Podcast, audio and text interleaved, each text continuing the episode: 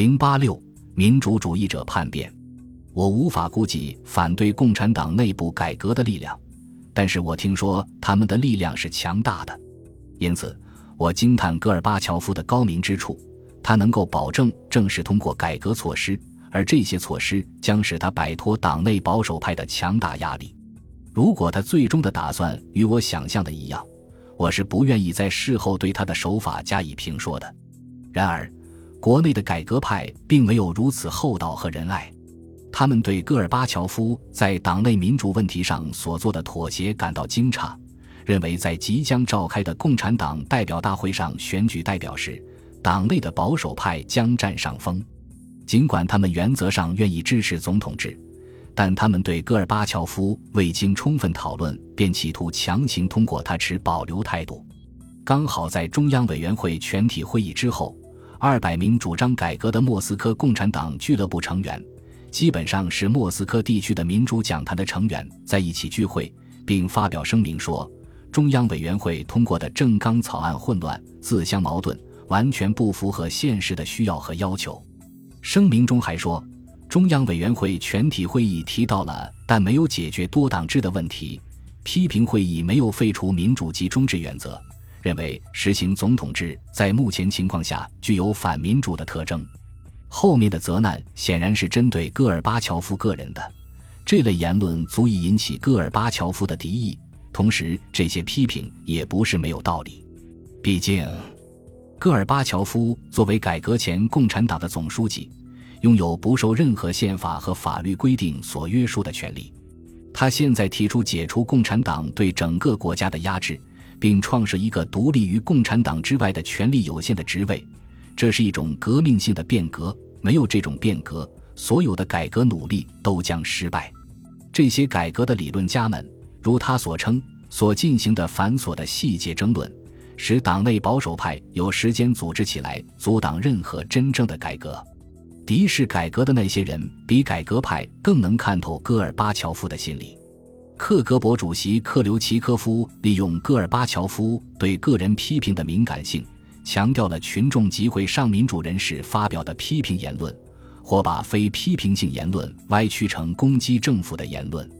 例如。二月四日，大型的群众性示威游行支持戈尔巴乔夫促成中央委员会通过修改宪法第六条和设立总统职位，但是克留奇科夫认为这是一次反政府的举动，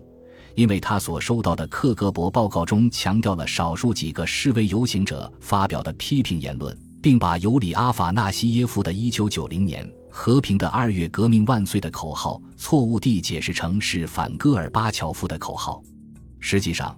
这次示威游行主要是支持和拥护戈尔巴乔夫的，但是克留奇科夫歪曲的报告导致了完全不同的效果。当同一批组织者要求二月五日星期天在莫斯科再举行一次甚至规模更大的示威游行时，戈尔巴乔夫感到惊恐万状。这也许是由于日期的问题。二月二十五日旧历是一九一七年沙皇被推翻的日子。俄罗斯人喜欢历史性的纪念日，也许是由于上一次示威游行的假情报，也许是由于克留奇科夫孜孜不倦地散布的谣言。他谎称示威游行者计划冲击克里姆林宫，很可能是所有的这一切，再加上戈尔巴乔夫实行总统制的计划受到质疑所引起的愤怒。不管是什么原因，戈尔巴乔夫没有支持这次示威游行，也没有将其作为人民支持改革的证据。相反，他试图阻挠示威游行，谣言家们散布着计划发动暴乱的谣言，并警告人们不要卷进去。最高苏维埃通过一个声明强调，只允许在被认可的地点进行被批准的示威游行。总理雷日科夫发表电视讲话，要求老百姓待在家里，不要离开。最后，允许示威游行者在高尔基公园举行集会。并沿着莫斯科宽阔的花园环形道到外交部前面的广场一线进行游行，但是军队被调入莫斯科城以加强警戒，防止示威游行者进入市中心冲向克里姆林宫。一般情况下，我都远离政治示威游行，因为对一个外交官来说，公开支持某个政治派别是不合适的，并且我是众所周知的人物。那样做不可能不被人发觉。但是，这次事先安排好的示威游行刚好要从离我们住所仅几个街区的地方经过。我和丽贝卡步行过去，站在街道边上观看示威游行，只想去感受一下现场的气氛。我们觉得官方的恐慌和预防措施完全没有必要，一切都很平和，气氛更像是节日庆典。十万名左右的示威游行者聚集在高尔基公园，然后平和宁静地沿着花园环行道向斯摩棱斯克广场移动，在斯摩棱斯克广场搭起了一个演讲台。没有人试图冲进市中心，更没有人想冲击克里姆林宫。演讲的内容也没有特别革命性的，他们的要求完全与地区间集团和民主讲坛的改革者们几个月来一直在追求的目标一样。一个巨幅标语引起了我的注意，上面写着“七十二年走投无路”，这与戈尔巴乔夫后来所暗示的并没有很大的不同。但官方对这次有计划的示威游行的反应激怒了民主运动。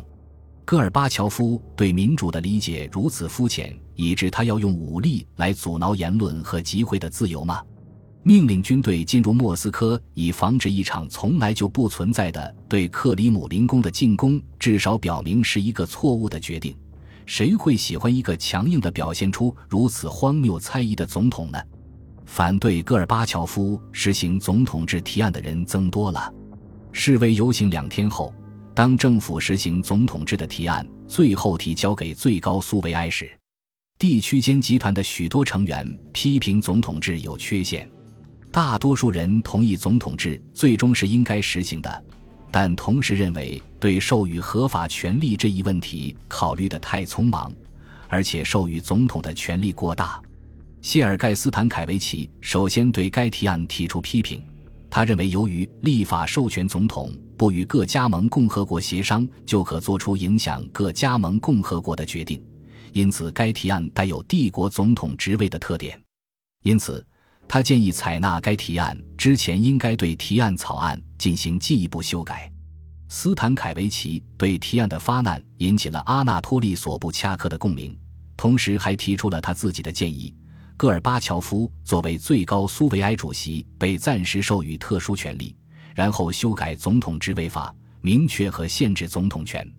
那天晚上，我通过电视观看了整个会议的过程。我注意到，当与会者一个接一个站起来指出戈尔巴乔夫提交的草案的不足之处时，他显得很不高兴。在戈尔巴乔夫提出投票表决之前，他站起来为他自己的提案辩护。他的脸色显得很疲惫，他的讲话更多的是出于防卫和感情冲动，而非出于必要。但是，他已知道他有足够的选票，他似乎已没有必要再做更多的事情。他只需要说，在召开人民代表大会以修改宪法之前，将给上述建议以充分的考虑。在他那缺乏条理的讲话中，有许多讽刺、影射和偏激的词句。我觉得更像爆发了一场情人之间的争吵，而不是一场政治争论。他谴责批评家们虚伪而蛊惑人心，并试图以拖延葬送他的提案。所有人的发言都暗示他正在寻求更大的权利，他因此而受到伤害。这和戈尔巴乔夫有什么关系呢？他不合逻辑的反问，好像没人知道谁会当选为总统。这种行为无法令人心悦诚服。但戈尔巴乔夫所说的与表决的结果无关。